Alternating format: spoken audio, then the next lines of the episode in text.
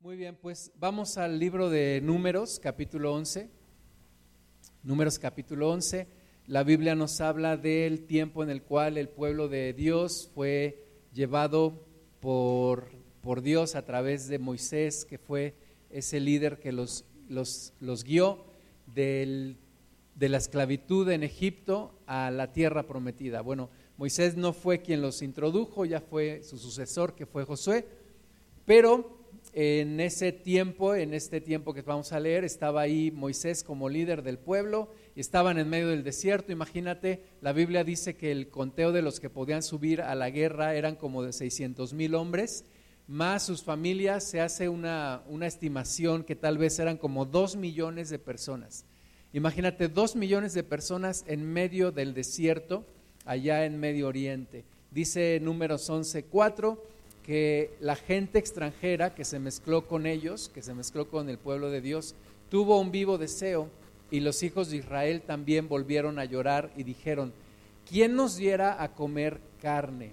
Nos acordamos del pescado que comíamos en Egipto de balde, de los pepinos, de los melones, los puerros, las cebollas y los ajos, y ahora nuestra alma se seca, pues nada sino este maná, ven nuestros ojos. Entonces estaban ahí, eh, dice que la gente extranjera se mezcló con ellos y que la gente extranjera tuvo un vivo deseo. Cuidado cuando nos mezclamos con personas que no siguen el mismo propósito de nosotros, que no siguen a Dios como nosotros buscamos hacerlo, porque entonces somos jalados por estas personas, por sus deseos, por sus costumbres, por lo que ellos traen en su corazón. Y esta gente extranjera tuvo un vivo deseo. ¿Cuál era ese vivo deseo? No era una situación espiritual, sino una, una situación material. Ellos querían comer carne.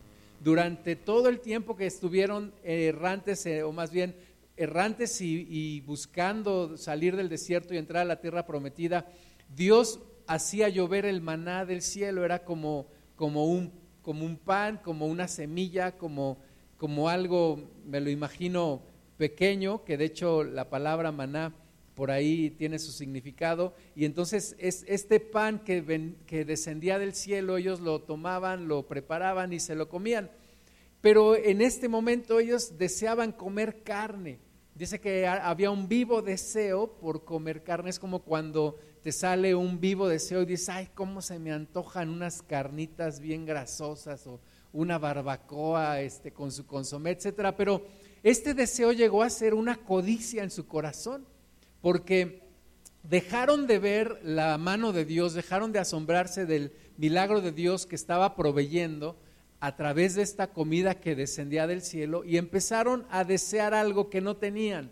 Muchas veces nosotros nos desenfocamos y dejamos de ver lo que Dios nos ha dado para desear y empezar a codiciar y nos hacemos infelices de tal deseo que tenemos de algo que nos hacemos infelices y desagradecidos con Dios. Entonces, no solamente empezaron a desear comer carne, sino que también dice que se acordaron de cómo era su vida en Egipto. Eh, se acordaron no de lo malo que vivían en Egipto, sino se acordaron, ay, es que en Egipto comíamos pescado, comíamos pepinos, melones, puerros, cebollas y ajos. Y ahora nada más comemos maná todos los días. Y entonces esto se empieza a hacer algo más grande, ¿verdad? Tal vez empezó con algunos, pero empezó a, crecer y a crecer y a crecer y son también cuestiones espirituales de, demonios que vienen a, traer ese, ese deseo y a tocar las emociones de las personas. Y empieza a hacer esto algo ya incontrolable, empiezan a, a, tener este deseo tan grande, empiezan a llorar, empiezan a a imaginar un montón de cosas, a llorar. Y entonces dice el versículo 10, oyó Moisés al pueblo que lloraba por sus familias, cada uno a la puerta de su tienda, y la ira de Jehová se encendió en gran manera, también le pareció mal a Moisés. O sea, imagínate ¿Qué, tanto era la situación, verdad? No era nada más como que, ay, pues sí, se me antoja. No, era algo que empezó a, a meterse en el corazón, empezaron a quejarse, empezaron, dice que a llorar incluso. Y entonces Dios escuchó. ¿verdad? Para Dios no es algo ajeno, Dios no es que está en un lugar lejos y, y olvidando, olvidándose de nosotros, sino que Dios está ahí al pendiente y Dios escuchó y Moisés también escuchó y le pareció mal a Dios y le pareció mal a Moisés. ¿Por qué? Porque no estaban viendo lo que Dios les estaba dando, sino estaban viendo lo que no tenían y añorando el lugar de donde habían salido. Y entonces la situación se pone más difícil porque Moisés se desespera versículo 11 de números 11 dice, y dijo Moisés a Jehová, ¿por qué has hecho mal a tu siervo? ¿Y por qué no he hallado gracia ante tus ojos, que has puesto la carga de todo este pueblo sobre mí? ¿Concebí yo a todo este pueblo? ¿Lo engendré yo para que me digas, llévalo en tu seno, como lleva la que cría al que mama? A la tierra de la cual juraste a sus padres, ¿de dónde conseguiré yo carne para dar a todo este pueblo? ¿Por qué lloran a mí diciendo, danos carne que comamos? No puedo yo solo soportar a todo este pueblo que me es pesado en demasía.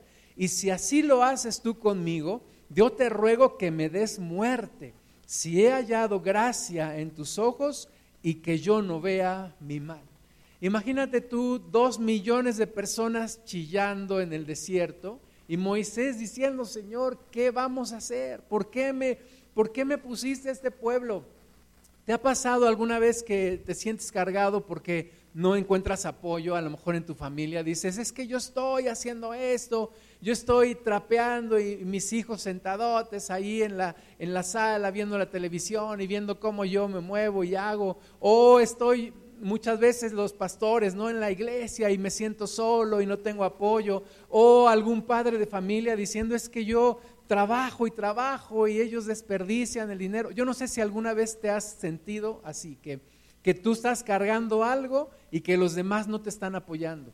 Y así Moisés se sentía, pero imagínate la carga de dos millones de personas chillando, llorando porque querían comer carne y Moisés no tiene la solución en sus manos y Moisés se indigna, se desespera, se deprime, incluso deseando la muerte. Le dice a Dios, mira Señor, si esto va a ser así, mejor quítame la vida, yo no puedo con esto. Y entonces Dios le dice, a ver, tranquilo Moisés, tranquilo.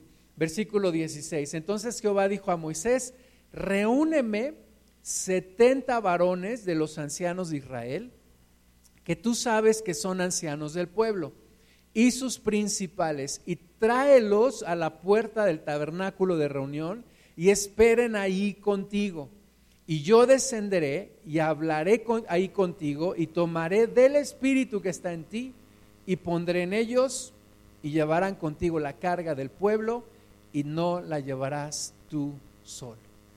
Cuando ya antes de este pasaje que estamos leyendo, Moisés había invitado a su suegro a visitarlo ahí en el desierto, y entonces su suegro había visto cómo Moisés se paraba muy de mañana, se iba a un lugar, me imagino que ponía ahí un banquito y, una, y un escritorio, entonces todos empezaban a venir a él y empezaban a consultarlo.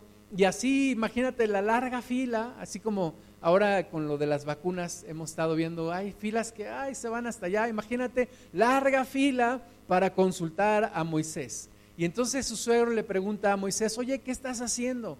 Y Moisés le dice, bueno, es que el pueblo viene a mí a consultarme y entonces yo les digo lo que Dios quiere y entonces ellos hacen lo que yo les digo. Y su suegro le dice, es que te vas a, te vas a acabar, vas a perecer tú y va a perecer el pueblo. Lo que tienes que hacer es preparar gente delegarles y que ellos resuelvan los asuntos con el pueblo, ellos les instruyan, y entonces tú nada más resuelve los asuntos difíciles. Y así lo hizo. Y de eso, de ese episodio, salen estos 70 ancianos, 70 varones de los ancianos de Israel, y Dios le dice, mira, voy a repartir la carga, pero voy a hacer algo muy especial con esos 70 varones. Voy a poner del espíritu que está en ti, lo voy a poner en ellos también. O sea, no es una cuestión nada más de pericia o de inteligencia, no le dijo, los vas a preparar, les vas a dar coaching, eh, les vas a dar unas clases, no, no, no. Dios le dijo, mira, voy a poner del espíritu que está en ti, lo voy a poner en ellos. Y está hablando Dios del Espíritu Santo. Yo sé que para el mundo el Espíritu Santo es un desconocido, se hacen bromas del Espíritu Santo, se hacen chistes del Espíritu Santo, la gente no sabe quién es el Espíritu Santo, pero el Espíritu Santo es Dios. Y ese espíritu que estaba en Moisés y que lo hacía tener el carácter que tenía y que lo hacía anhelar las cosas que anhelaba y tener la visión que tenía y ver las cosas diferentes. Y por algo Moisés no estaba llorando por la carne, sino se estaba llenando de Dios. Ese mismo espíritu que había en Moisés, Dios le dice, lo voy a poner en los otros 70 para que te ayuden y la carga la repartamos entre todos estos 70. Y entonces lo hace así. Versículo 24 dice, salió Moisés y dijo al pueblo las palabras de Jehová. Y reunió a los setenta varones de los ancianos del pueblo y los hizo estar alrededor del tabernáculo. Entonces Jehová descendió en la nube y le habló y tomó el espíritu que estaba en él y lo puso en los setenta varones ancianos y cuando posó sobre ellos el espíritu, profetizaron y no cesaron.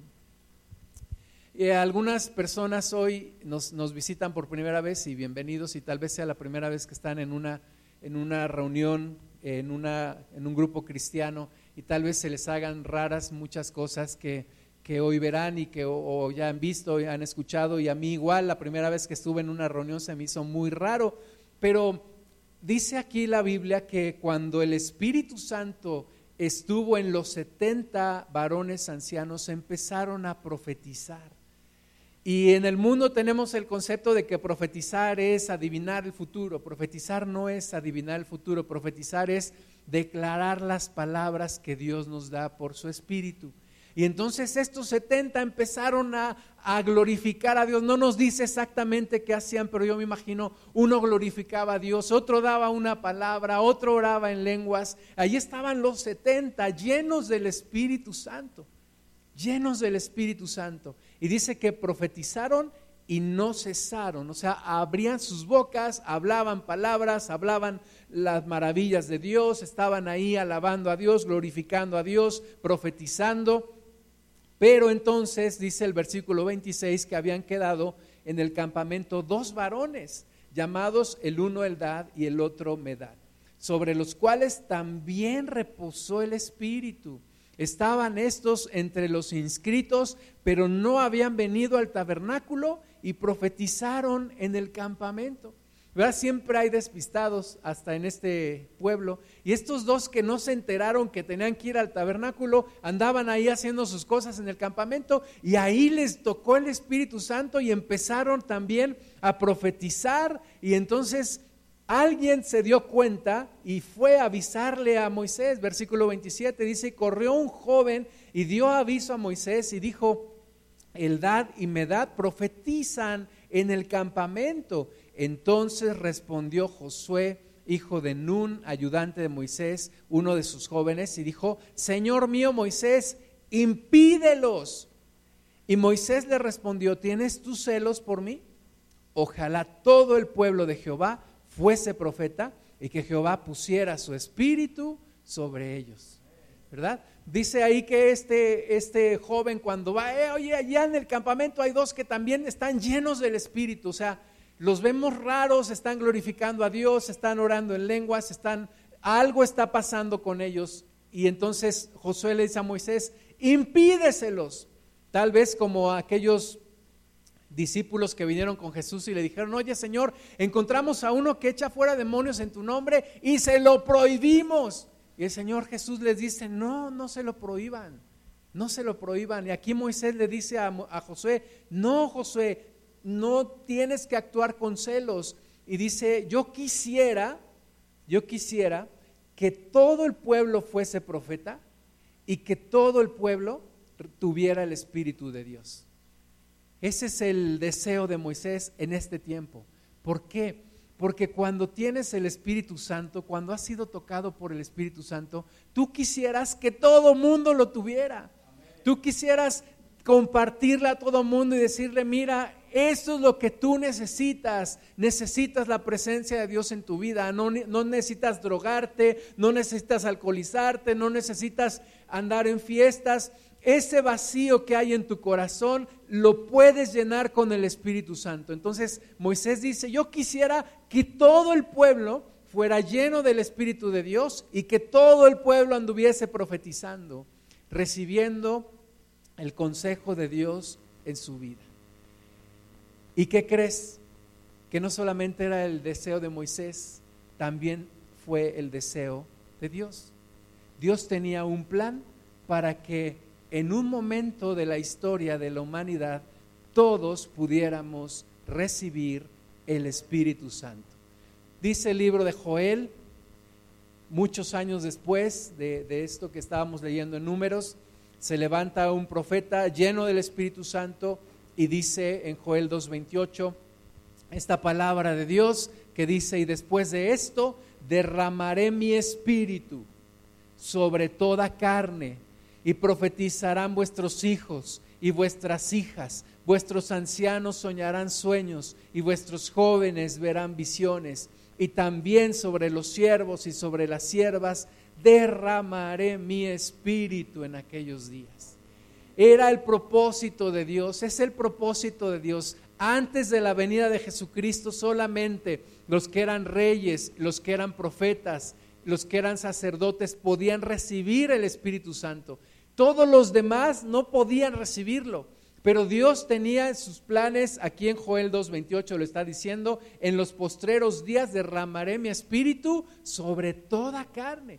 O sea, cualquiera que venga a la presencia de Dios, cualquiera que se arrepienta, cualquiera que sea aquel que reciba Cristo como el único medio entre Dios y los hombres, podrá recibir el Espíritu Santo. Y entonces dice, Profetizarán sus hijos y sus hijas, sus ancianos tendrán sueños, sus jóvenes verán visiones, y sobre todos los siervos y las siervas derramaré mi espíritu en aquellos días.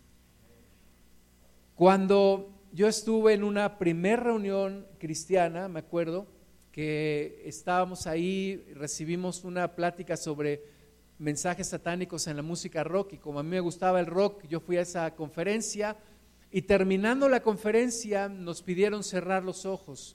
Cerré mis ojos y empecé a sentir un temblor en mis ojos, lo cual nunca había sentido. Empecé a sentir que mis ojos temblaban y empecé a llorar. Y yo dije, ¿qué me está pasando? Cuando terminamos de, de, orar, porque nos pidieron cerrar los ojos para orar, abrí mis ojos, a mi lado había unos roqueros vestidos de cuero y con estoperoles y cabello largo y estaban llorando también. Y yo dije, ¿qué está pasando aquí? ¿Qué es esto? Yo no sabía que no era algo, sino era alguien, el Espíritu Santo tocando los corazones. Cumpliéndose la palabra en Joel 2.28, derramaré de mi espíritu sobre toda carne. Lo que tú necesitas no es una religión lo que tú necesitas es la presencia de Dios en tu vida, en tu vida, lleno del Espíritu Santo, porque ese fue el diseño de Dios desde el principio. No que vivamos aparte de Dios, sino que vivamos con Dios y que vivamos con Dios dentro de nosotros. Jesús lo dijo más claramente en Juan 14. Cuando Cristo va al Padre, se abre todo este camino para que el Espíritu Santo pueda venir sobre todos aquellos que lo buscan. Juan 14, 15 dice, si me amáis, guardad mis mandamientos. Y yo rogaré al Padre y os dará otro consolador para que esté con vosotros para siempre. El Espíritu de verdad, el cual el mundo no puede recibir porque no le ve ni le conoce, pero vosotros le conocéis porque mora con vosotros y estará en vosotros. Jesús está hablando con sus discípulos, les empieza a decir, yo ya me voy, me tengo que ir, les empieza a hablar de la cruz y que iba a ir a la cruz y que iba a resucitar al tercer día. Y se empiezan a poner tristes, pero Jesús les dice, no se pongan tristes, les conviene que yo me vaya porque voy a enviar otro consolador que va a estar con ustedes para siempre está hablando del Espíritu Santo, le dice el Espíritu de verdad. El mundo no le puede recibir porque no le conoce, pero ustedes le conocen, mora con ustedes y estará en ustedes. Está prometiendo Jesús la venida del Espíritu Santo. Juan 14, 25, os he dicho estas cosas estando con vosotros, mas el consolador, el Espíritu Santo, a quien el Padre enviará en mi nombre, Él os enseñará todas las cosas y os recordará todo lo que yo os he dicho. Hoy en día hay una, una revolución educativa en donde a partir de hace algunos años empezaron a cambiar las cosas. ¿no? Cuando yo iba a la escuela me, enseñaron a memorizar, me enseñaron a, hacer planas y planas y planas de letras y de oraciones y, todo esto, memorizar, memorizar, memorizar. Y se pensaba que era la forma de aprender.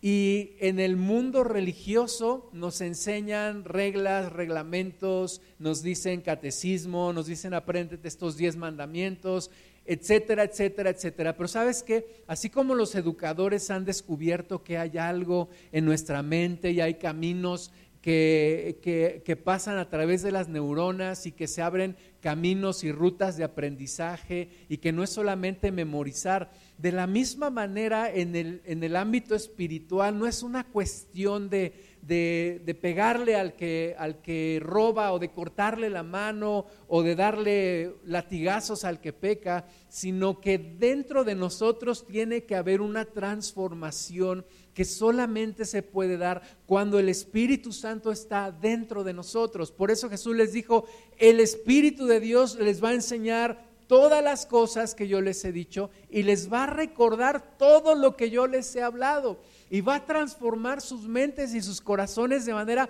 que no van a poder ser las mismas personas jamás.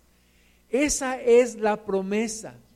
No es una religión lo que la gente necesita, es una relación con Dios, con el Espíritu Santo adentro de ti, dentro de ti. ¿Qué hay dentro de ti? ¿Qué hay dentro de cada persona? El padre de la ingeniería con un apellido Pascal, un hombre francés que, que escribió no solamente leyes de la ingeniería, sino que escribió meditaciones cristianas y él decía que dentro de cada persona hay un vacío que tiene exactamente la forma de Dios y que no puede ser llenado con nada más que con Dios, con la presencia de Dios. Es de lo que nos está hablando Jesús, el Espíritu Santo que viene, que llena, que sacia la sed, que quita la soledad, que quita el miedo, que quita la depresión, que quita todas estas cosas que nos hacen tanto mal y que nos hunden en medio de este mundo tan confundido. La respuesta está en Jesús, la respuesta está en el Espíritu de Dios. Por eso Jesús habla tanto del Espíritu Santo. Primera de Corintios 14, 5. ¿Te acuerdas que Moisés le dijo a Josué, no Josué, estás mal, yo quisiera que todos profetizaran y yo quisiera que sobre todos estuviera el Espíritu Santo? Pues ahora, cientos de años después, aquí en Primera de Corintios 14, 5, el apóstol Pablo, inspirado por el Espíritu Santo, dice, así que quisiera que todos vosotros hablaseis en lenguas hablases en lenguas. Hace rato mi esposa nos animaba a orar en lenguas. ¿Qué es esto de orar en lenguas? Es cuando el Espíritu Santo está en nosotros, una manifestación del Espíritu en donde no entiendo lo que estoy hablando, pero mi Espíritu se está edificando y el Espíritu Santo está ocupando mi boca para hablar directamente con el Padre. Y hay una comunión perfecta, de hay una presencia de Dios cuando estamos hablando en lenguas. Por eso dice aquí, yo quisiera que todos ustedes hablen en lenguas.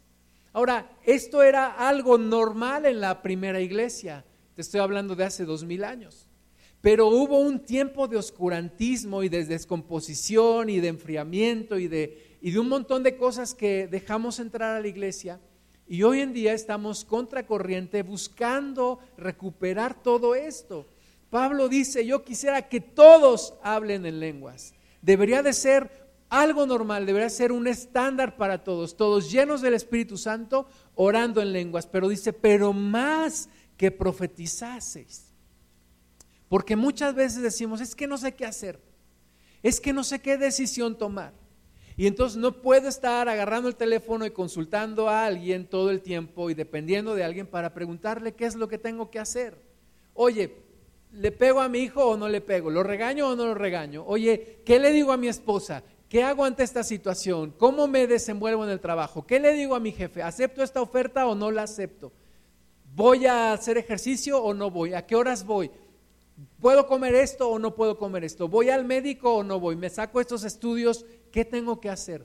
Bueno, dice aquí, quisiera más que profetizase. Es, es decir, que la presencia de Dios esté en tu vida de tal manera que Él sea el que te guíe y que Él sea el que te dé palabras, no tus emociones, no tus pensamientos, sino realmente la presencia del Espíritu Santo guiándote en cada situación de tu vida. Porque no podemos generar una dependencia de un hombre o de una mujer, pero Dios quiere sí una dependencia de su Espíritu que Él esté en ti, que puedas orar en lenguas, que puedas profetizar. Dice, porque mayor es el que profetiza que el que habla en lenguas, a no ser que las interprete para que la iglesia reciba edificación. En, en pocas palabras está hablando que todos seamos llenos del Espíritu de Dios, que todos seamos llenos del Espíritu Santo. Romanos 8. 14 dice, porque todos los que son guiados por el Espíritu de Dios, estos son hijos de Dios. ¿Qué nos dice el mundo? El mundo nos dice, no, no, no, todos somos hijos de Dios. Oye, y, esos hijos de Dios que andan haciendo desastre y medio también son hijos de Dios? No, nos dice Juan, eh, el Evangelio según San Juan nos dice que a lo suyo vino, pero lo suyo no le recibió. Pero dice, a los que le recibieron les dio la potestad de ser hechos hijos de Dios. Entonces, no todos son hijos de Dios, pero dice la Biblia, aquel que recibe a Jesucristo, se le da la facultad de ser hecho hijo de Dios. Y nos dice aquí Romanos 8:14 que todos los que son hijos de Dios son guiados por el Espíritu de Dios. Y se cumple el deseo que tenía Moisés. Yo quisiera que todo el pueblo tuviera el Espíritu Santo. Yo quisiera que todo el pueblo sea lleno del Espíritu Santo y aquí nos dice, pues se cumple, es posible, es accesible, se puede. Todos los que han recibido a Cristo pueden ser guiados por el Espíritu de Dios. Versículo 15, pues no habéis recibido el espíritu de esclavitud para estar otra vez en temor, sino que habéis recibido el espíritu de adopción por el cual clamamos, Abba Padre. El Espíritu mismo da testimonio a nuestro espíritu de que somos hijos de Dios. Es la presencia del Espíritu Santo dentro de ti, la presencia del Espíritu de Dios guiándote en decisiones grandes y pequeñas, el Espíritu Santo mostrándote los planes de Dios, los propósitos de Dios, abriendo tu mente, mostrándote la vida de otra forma, para que puedas vivir en plenitud la gente dice es que los cristianos son personas ignorantes, los cristianos son personas de mente débil, los cristianos son personas que se les lava el cerebro, ¿verdad? Y todo eso es cierto, pero no como la gente lo piensa. Los cristianos sí somos personas que hemos reconocido que somos débiles, pero toda la humanidad lo es cuando no tiene a Dios. Toda la humanidad está débil. Tú ves las adicciones de las personas, tú ves las personas en depresión, en amargura. ¿Por qué? Porque sin Dios somos personas débiles, sin Dios somos personas ignorantes y sin Dios somos personas que necesitamos ser lavadas no del cerebro solamente, sino también del corazón. Necesitamos el Espíritu Santo, el Espíritu de la adopción, por medio de quien ahora podemos clamar verdaderamente, Abba Padre ahora sí podemos decir que somos hijos de Dios cuando el Espíritu Santo está en nosotros. Dios nos reconoce, Dios dice, sí, sé quién eres tú, tienes la presencia de mi Espíritu en ti. Y entonces Dios nos ha adoptado como hijos suyos, como hijos de Dios. El temor se va, la confusión se va, los problemas estarán ahí, pero tendrás una forma diferente de enfrentar los problemas porque Dios está contigo. Éxodo 33, 7. Y Moisés tomó el tabernáculo y lo levantó lejos fuera del campamento y lo llamó el tabernáculo de reunión. Y cualquiera que buscaba a Jehová salía al campamento de reunión que estaba fuera del campamento. Se platica de una tribu de, nativos en Norteamérica, unos, una tribu de apaches, en donde las personas salían de la, de la aldea, se iban a un, a un lago y empezaban a platicar. Y empezaban de una manera tal vez inconsciente buscar a Dios o buscar un Dios. Y cada uno de ellos lo hacía de manera aislada. No se habían puesto de acuerdo, no sabían que unos y otros lo hacían, pero lo hacían. Salían de la aldea, iban a ese lugar y buscaban a algún Dios. Y dice aquí que el pueblo de Israel, Moisés había levantado un tabernáculo y cuando alguien quería buscar a Dios tenía que salir del campamento y tenía que ir a ese lugar y hablar con Dios y buscar a Dios. Y sabes que hoy en día esto ya no es necesario. Si no, imagínate, tendríamos que ir todos a Jerusalén a buscar a Dios. Pero no, Dios lo ha hecho diferente. Ahora nosotros somos templo del Espíritu Santo. Y ahora podemos platicar con Dios. Y, dice Jesús que cuando quieras hacerlo, cierres la puerta, entres en tu recámara y empieces a hablar con Dios. ¿Por qué? Porque el Espíritu Santo está allí contigo para escucharte. Efesios 5:18 dice, no se embriaguéis con vino, en lo cual hay disolución. Mm, ¿Por qué nos pone esta comparación? ¿Por qué nos, dice, nos habla del vino? Porque mucha gente busca la solución en el vino, en las drogas, en escaparse de una realidad que no pueden controlar y que quisieran cambiar. Pero dice aquí, no te embriagues con vino porque solamente traerá disolución, o sea, tus problemas se van a hacer más grandes. Antes bien, sed llenos del Espíritu, hablando entre vosotros con salmos, con himnos y cánticos espirituales, cantando y alabando al Señor en vuestros corazones, dando siempre gracias por todo al Dios y Padre en el nombre de nuestro Señor Jesucristo. Entonces, no busques la solución en lo material, busca la solución en lo espiritual, busca la solución en Dios. Hay gente que dice es que cuando yo me siento mal me voy de compras y pues, llego con mi tarjeta pues bien cargadita, ¿verdad? Porque eso es lo que me anima. No, dice la palabra de Dios, mejor llénate del Espíritu, busca saciar tu sed con la presencia del Espíritu Santo. Y entonces sí, tu vida va a ser transformada. Juan capítulo 7, versículo 37 dice que en el último y gran día de la fiesta Jesús se puso en pie y alzó la voz diciendo, si alguno tiene sed, venga a mí y beba. El que cree en mí, como dice la escritura, de su interior correrán ríos de agua viva. Esto dijo del Espíritu que habían de recibir los que creyesen en Él, pues aún no había venido el Espíritu Santo porque Jesús no había sido aún glorificado.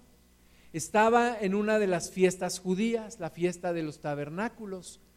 Y entonces en el último y gran día de la fiesta, imagínate todos ahí en, la fiesta y en los tabernáculos y, y todo esto que se seguía ya como un rito, pero Jesús les dice, miren, si alguno tiene sed, si alguno de ustedes tiene sed, si alguno de ustedes ya se dio cuenta que en medio de esta, de esta forma, de estos ritos y de todo esto no encuentra la saciedad de su sed, si alguno tiene sed, venga a mí y beba. El que cree en mí, de su interior correrán ríos de agua viva. Y es el mismo llamado que Jesús hace el día de hoy. Si alguno de nosotros reconoce la sed, dice Jesús, que vengamos a Él y tomemos de la presencia de su Espíritu y que de nuestro interior saltarán ríos de agua viva. Nuestra vida será verdaderamente transformada.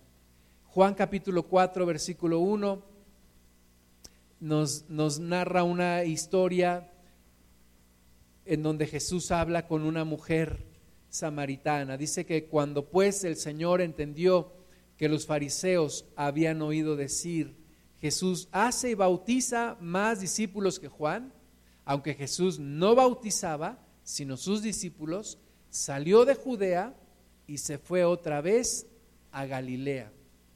Y le era necesario pasar por Samaria. Vino pues a una ciudad de Samaria llamada Sicar, junto a la heredad que Jacob dio a su hijo José. Y estaba allí el pozo de Jacob. Entonces Jesús, cansado del camino, se sentó así junto al pozo. Era como la hora sexta. Imagínate ahí en el desierto, otra vez el desierto, Jesús tenía que ir de Judea a Galilea y tenía que pasar por Samaria.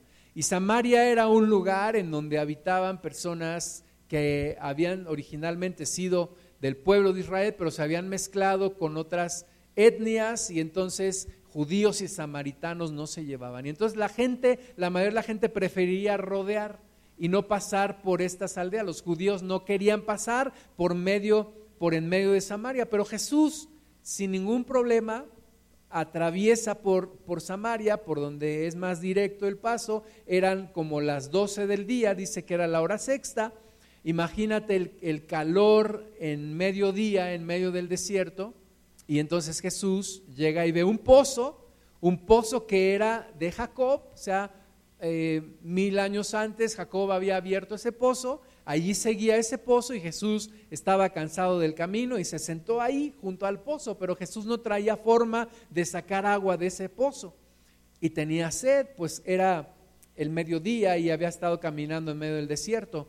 Versículo 7, vino una mujer de Samaria, una de esas mujeres samaritanas con las cuales los judíos no querían tratar, pues viene una mujer de Samaria a sacar agua y le dijo Jesús, dame de beber, dame de beber.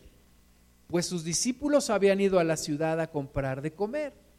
La mujer samaritana le dijo, ¿cómo tú siendo judío me pides a mí de beber, que soy mujer samaritana?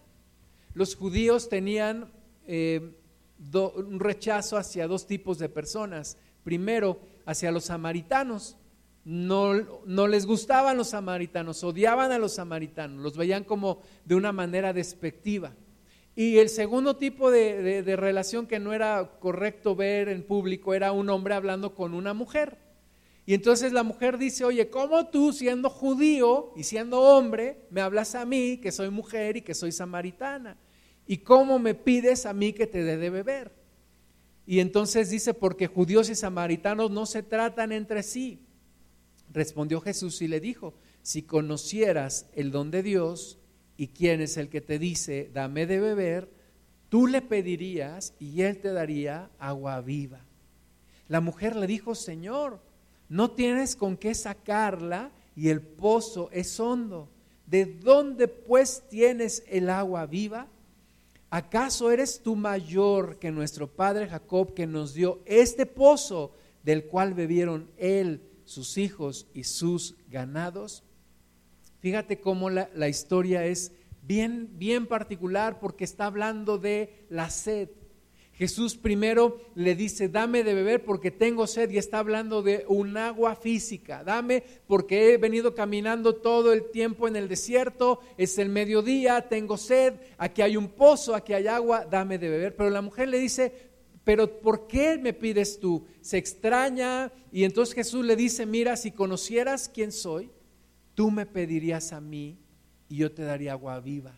Y entonces Jesús está cambiando la conversación y está hablando de un agua espiritual.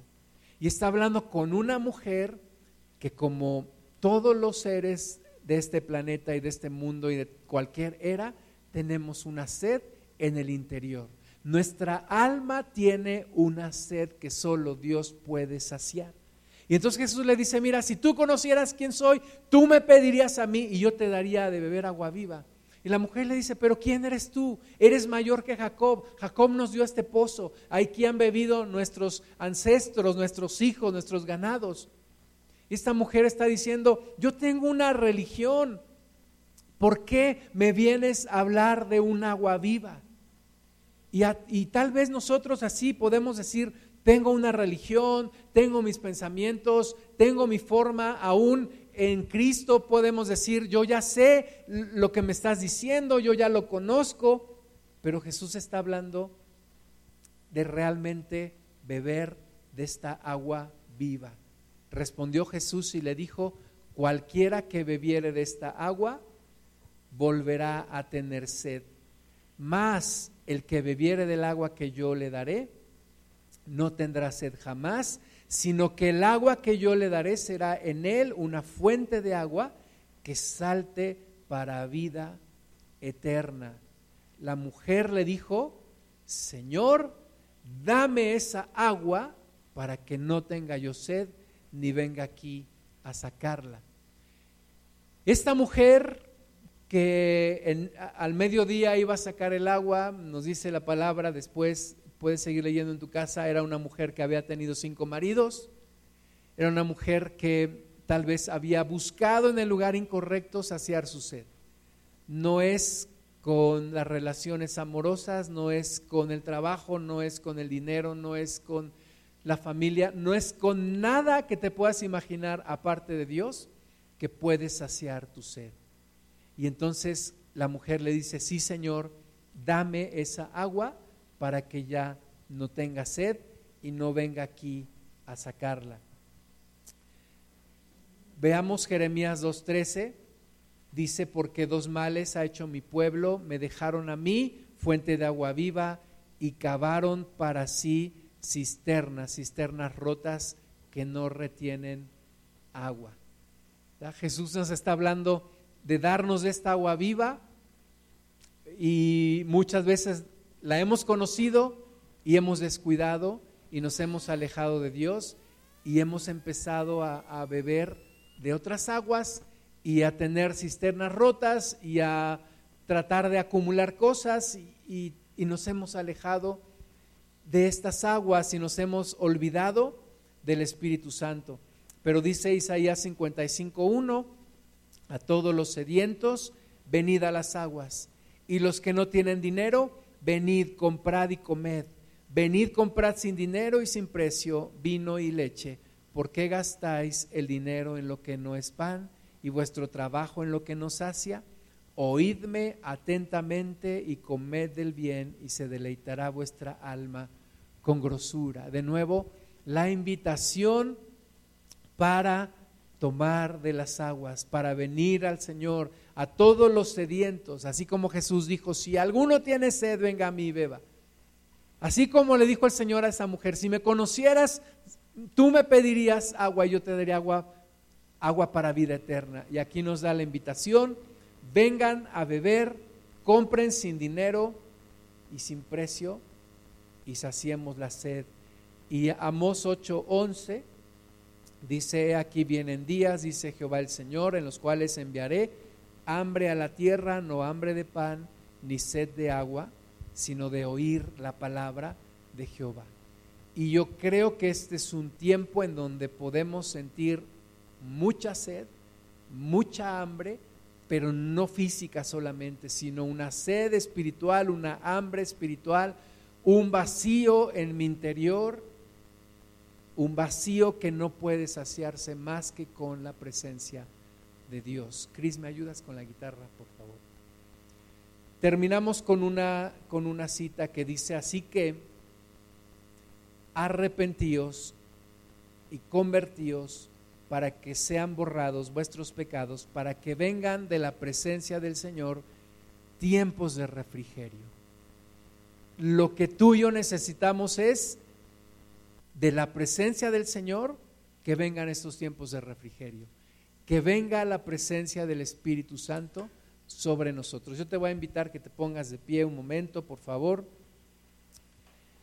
y que cierres tus ojos un momento, por favor.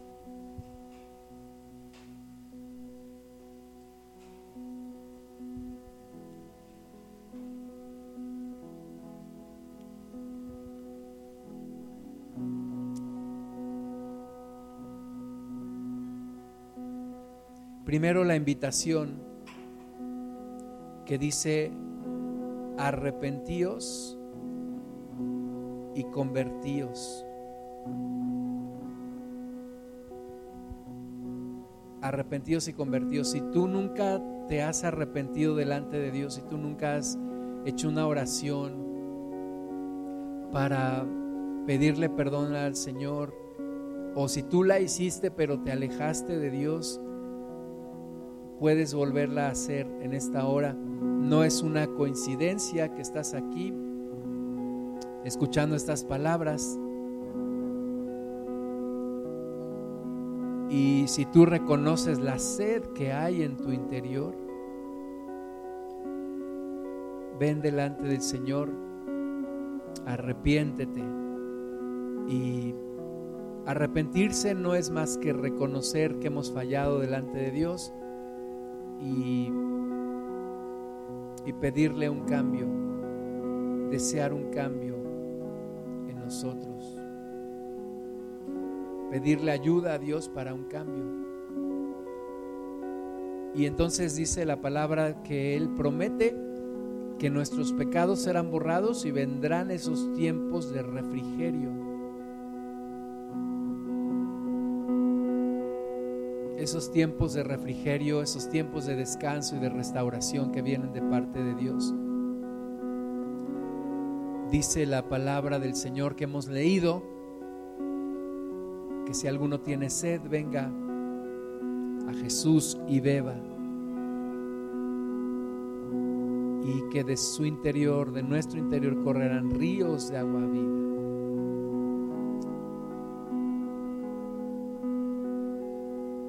Amado Padre, venimos delante de ti en esta hora.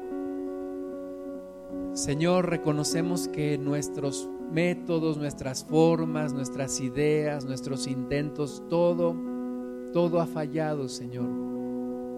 Y reconocemos la sed que tenemos en nuestro interior. Y nos rendimos delante de ti, Espíritu Santo, Espíritu de Dios. Espíritu Santo, queremos de ti, Señor. Jesús, deseamos el agua viva que tú prometiste a aquella mujer. Padre, queremos el Espíritu Santo que tú prometiste en Joel. Señor, anhelamos saciar nuestra sed, pero saciarla con tu presencia, con tu Espíritu que tú llenes nuestro interior con tu Santo Espíritu. Llénanos de ti, Señor. Llénanos con tu presencia. Dile al Señor, Señor, yo quiero beber de tus aguas. Yo quiero beber de tu Espíritu Santo. Llena mi corazón. Toca mi corazón. Padre, que en medio de todos estos pensamientos de depresión, de tristeza, de vacío, tú nos llenes con tu espíritu y podamos ser saciados en nuestro corazón, que seamos guiados por tu Espíritu Santo, que seamos transformados por tu Santo Espíritu y que seamos consolados, Señor, por tu Espíritu, en el nombre de Jesús en el nombre de Jesús. Llénanos con tu Espíritu Santo. Tócanos, Señor, con tu Espíritu. Transforma nuestro corazón. Sacia nuestra sed, Señor. En el nombre de Jesús.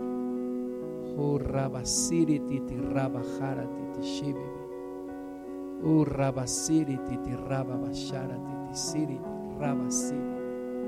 Urrabasiri titi raba jara titi shibibi. Urraba jara titi shibibi. Urrabasiri titi raba bashara titi. Vendrán del Señor tiempos de refrigerio. Vendrán del Señor un descanso a tu alma, un descanso a tus pensamientos descansarás de tus obras